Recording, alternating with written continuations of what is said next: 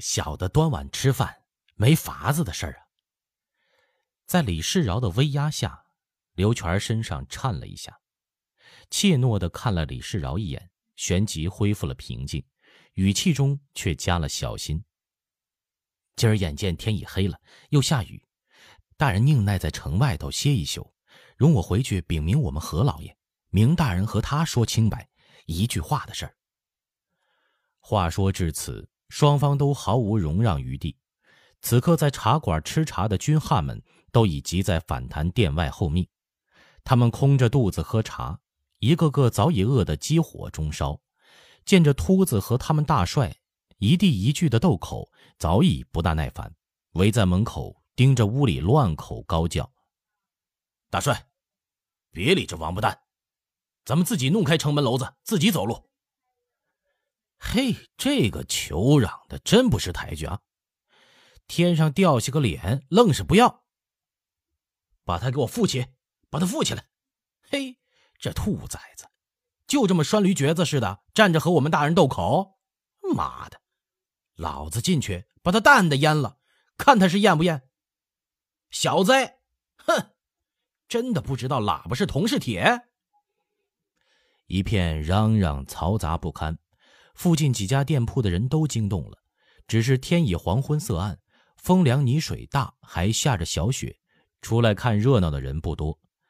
李世饶一摆手，止住了哥什哈们叫闹吵嚷，喝道：“这里是北京，不是广州，都退回去，听我的令。”转身对刘全说道：“他们跟我出兵放马，打出来的球巴，说话口没遮拦。”你别见怪。刘全却仍是一脸嬉笑，晃头晃脑的，满不在乎，回道：“哈哈，呃，他们是痞子，小的也是痞子，痞子碰痞子，弟兄比鸡巴一球样。嘿嘿，这个嘛，小的最没脾气了。”李世饶一口打断了他的话：“你甭跟我嬉皮笑脸的，就是户部尚书来，他也得给我放行。”海关离京就装着五车，这城外头怎么关防？出了丁点差错，和珅有几个人头？刘全一听就笑了，啊，爷为这个担心啊？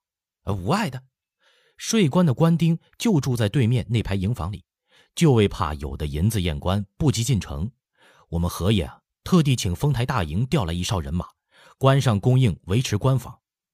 就这反弹店。老蔡家支应这种差事不知多少次了，从没有出过闪失的。哎，老蔡！他突然冲老板叫了一声。蔡老板早已听得懵懂，看得一怔了，身子一哆嗦，合腰说：“哎哎，三爷有什么吩咐啊？侍侍候着您呢。”刘全半个主子似的吩咐道：“把东院住客迁到后院，给李爷腾出东院上房，货车。”都推院子里，里头有李爷的亲兵看管，外头我去安置官房，把这条街都护住了。又喝腰对李世饶陪笑道：“呃，这么着可成啊？”李世饶阴着脸没有言声。刘全如此处置，其实没有什么差错，但是今夜不能进城，他无论如何都觉得是扫了自己的面子。今晚被挡在北京城外苦等一夜，就为明日让和珅验货、抽税、开关放人，这件事怎么想都别扭，让人受不得。他觑着眼，轻蔑地看着刘全儿，这么个油头滑脑的瘪三，给我的马便当跟班也觉得蹩脚，居然在自己跟前儿没上没下的跳梁指挥，就是和珅他也略知一二。不过是军机大臣阿贵张家口练兵时候一个跟班的大头兵，自己每到军机处，每每见他提着个大茶壶，满口折折事事，满脸的带笑容，逢人便请安，看座就倒茶，这么个角色，几年间抖起来，就有了如今这副嘴脸。他看着刘全那副不阴不阳、干笑着的脸，蓦地生出一个念头，很想就这么劈面一掌郭将去。打他个满脸花！李世饶思量着，冷冷一笑说：“哼，我不认得你，和珅嘛，早先见过几面，现在升到四品官，就这么拿大的？既这么着也好，你回城去禀告你们何大爷，就说下官李世饶在此奉命专候进城。刘全忙笑说：“啊，不敢，不敢，不敢，大人取笑了。何爷就说来观赏亲自迎候大人的，实在是和亲王五爷召见，分身不得。这头的事儿啊，又不敢坏了规矩，只好请爷委屈一夜了。哎呦，这都是我做下人的难处，大人略体恤些。”就是周全我的草料了。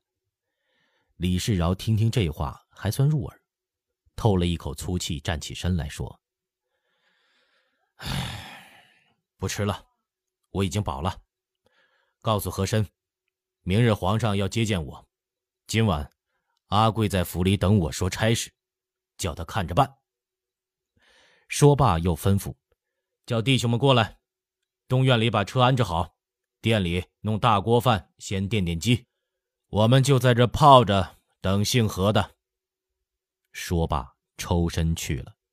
老板等一众人忙都随了去。店里只剩下刘全一个人发愣，他还在惦夺李世饶方才那番话的分量。他心里十分清亮，李世饶不是个好惹的角色。当年人事共怨。因试卷里错把翁仲写成仲翁，恰逢乾隆巡视春闱，检出考卷指正谬误，亲命罚去山西做判通。在山西又遇到当朝第一宣力大臣、国舅宰相傅恒带兵打白莲教，飘高图众，自告奋勇出谋划策，骑兵奔袭黑茶山，大获全胜，一举郭清晋陕两省造反的途中。天子门生加上宰相全力扶持。富贵逼上来，挡都挡不住。直升道台，又直升户部侍郎，治理云南铜矿，又监管了安徽铜矿。出任安徽布政使，旋又擢升广西巡抚。到一处一处正声鹊起，升官升得遍官场，目瞪口呆。乾隆屡次明诏表彰，各省督府中最为出色，与雍正朝名臣李卫比较，有其野，不失其斯文；有其粗而无其俗。治安理财、军政民政可用无疑。一般的将军总督，唯独他赏穿黄马褂，再加双眼孔雀翎子，谁也没比。但是今晚自己拼全力侍候，还是招惹了这主。一头和珅，一头李世饶，那都是红的紫头萝卜似的，哪个抬抬脚都比自己头高，挤在夹板缝里，这可怎么好啊？左右思量，难以两全。他啪的自扇了一个耳光，一跺脚出店回城。蔡老板在东院安置好李世饶，上房里歇了，连后殿做饭的厨子都叫过来，帮着把车拉进院，卸套山油布喂牲口。怕冷，又给李世饶屋里生火，点了炭盆子，打了满满一澡盆子热水，看着把肉包子、粉汤送到各屋，喝腰陪笑，进上房禀报说：“知太爷。”这殿池水之地就这模样，委屈您老人家了。小的料着何大人今晚必定来见您的，您要没别的吩咐，小的前店里也得照应一下。这院里原来住着几个孝廉老爷，这晨光怕也快回来了，人家不在，挪了房子，得赶着巴结赔不是啊。李世饶脸色已经不那么难看了，似乎有什么心事，坐在炕沿上，双脚泡在热水盆里，对搓着出神，一笑问道。那也没什么打紧的，大不了少收他们房钱就是了。我这头自然补着赏了你。你怎么知道和珅必定来见我？蔡老板笑道：“京里京外谁不知道？傅老相爷在外头出兵放马，尹元长相爷病重，军机处只剩了阿贵相爷和纪晓岚相爷，是副相上折子请旨，让智台爷进军机处料理政务。您要生相国老爷，何大人不能不知道。”刘三秃啊，刘爷这么一折腾，他更得来弥缝一下了。何爷那是天下第一伶俐人，如今又得了圣眷，将来同朝为官，天天私见，断断不肯开罪您老人家的。李世饶略一顿，点头笑道：“你信息灵动，好长的耳朵呀。去吧，你私自给人挪房搬行李，自然也得去举人老爷那儿。”弥缝一下了，哈爷圣明。蔡老板笑得两眼眯成一条线。那也是万不能得罪的。今日是举人，明日不定就是进士、状元，后日许就是宰相了。遍天下开店的不愿接他们这些主，就为他们身份位置不定不明，谁晓得人家日后做什么官呢？有些穷老爷吃了住了，一抹嘴就走，要钱就瞪眼。笑脸老爷就像…… 我说句打嘴的行话，出了名的婊子，难伺候。李世饶听得哈哈大笑，哈哈哈哈！出了名的婊子，铭记好。还有身份位置不定不明，这是妾身未分明，小老婆。哈哈哈！说得好。白手喘着笑道：“去吧，去侍候姨子们吧。”天已经完全黑下来了，隔窗只能看见外间影影幢幢的房屋。高低错落，像在暗中窜伏、跳跃不定的怪兽，数往数来。郊外阴寒的风一阵紧一阵慢，发出微微的吆喝声，在檐际墙头回流鼓荡。房顶上的城尘和窗纸都像活物一样呼吸忽张，两只蜡烛也随节舞蹈，时明时暗，越显得屋里静寂温暖。李世饶洗了澡，只散穿着一件绛红棉里夹袍，散塌了一双软拖鞋，示意的在屋里踱着步子。他要理一理思路，明日见乾隆皇帝，皇上会问什么事儿，又该怎么回奏？一件是收成是必问的，珠江今年发洪水，冲了四个县，全省减产一成，有十万难民要赈济安置。离开广州前，他早已处置停当，每户拨银一两半，各地建了粥棚，难民入冬前都住进了椰树窝棚。广东地气温暖，再不至过冬冻死人的。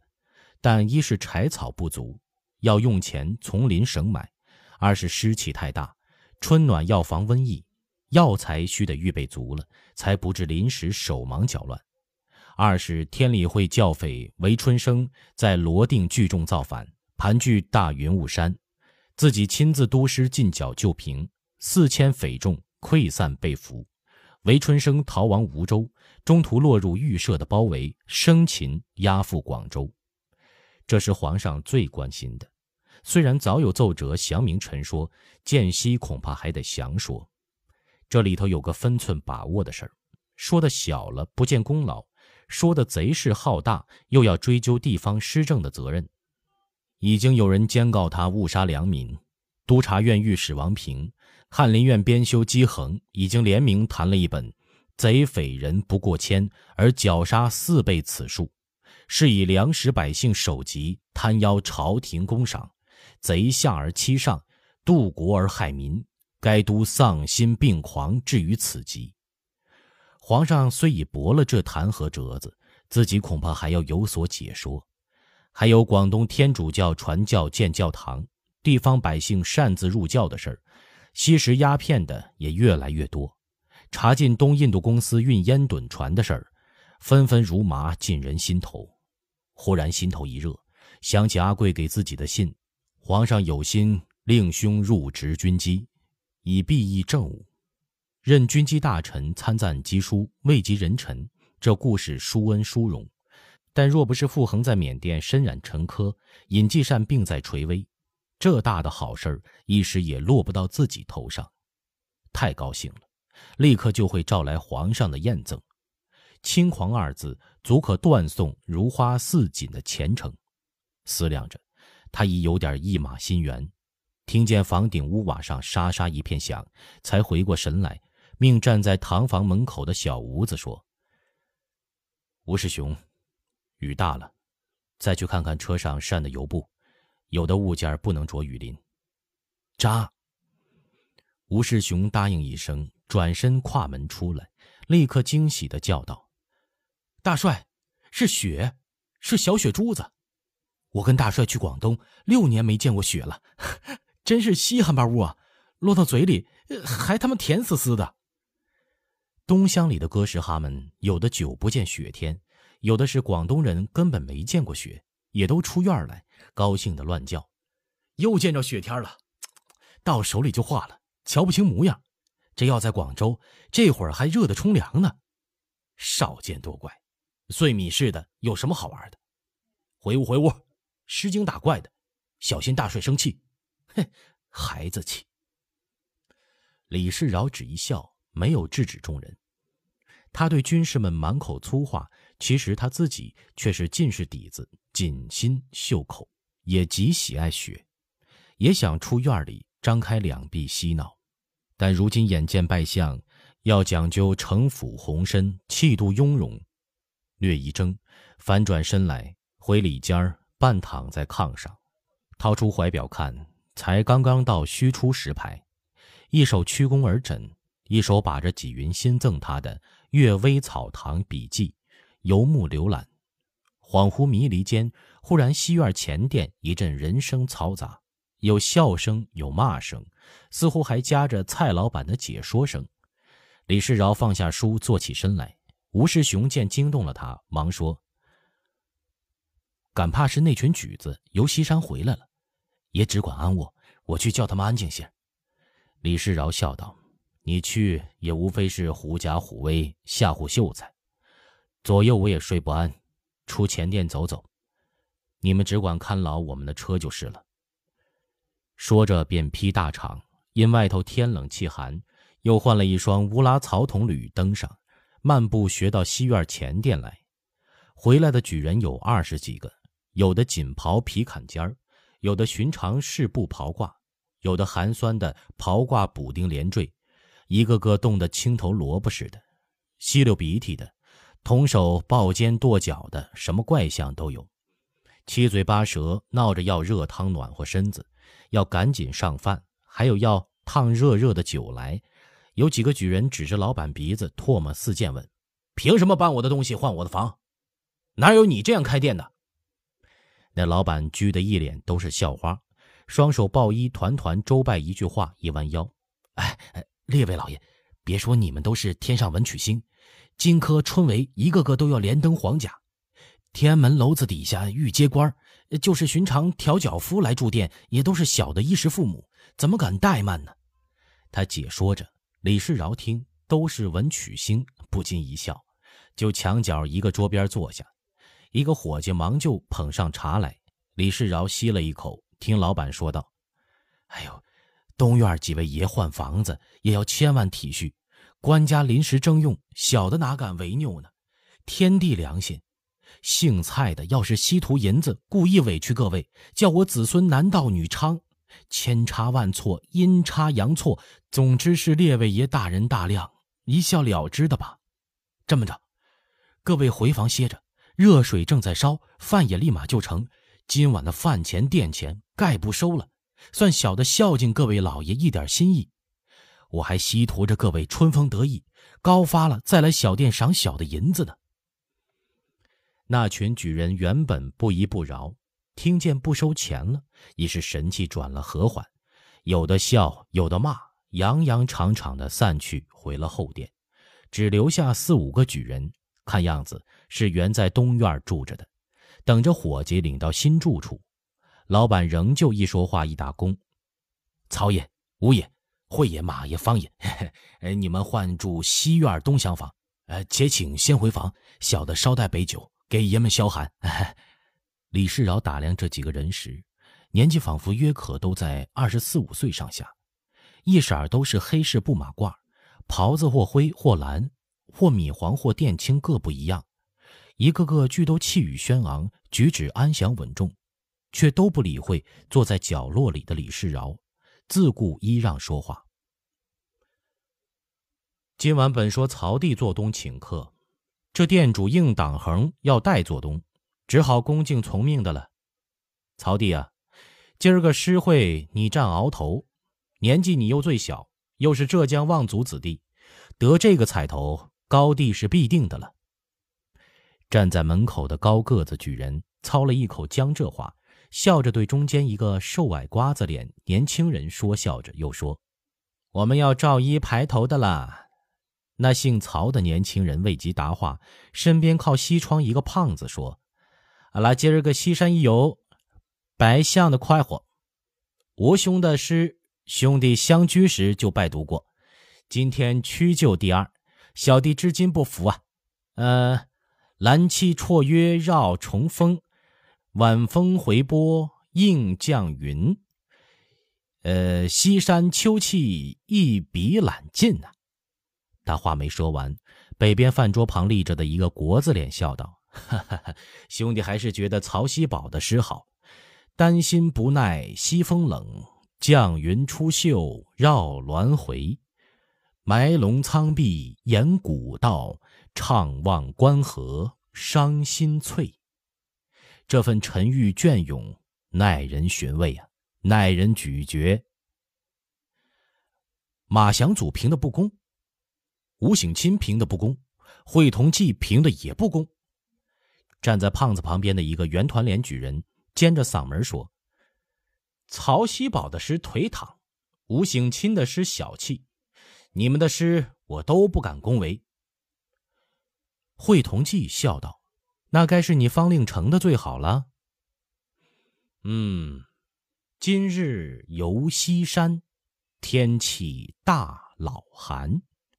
我要穿薄点儿，感冒准吐痰，哈哈哈哈哈多好的诗呢！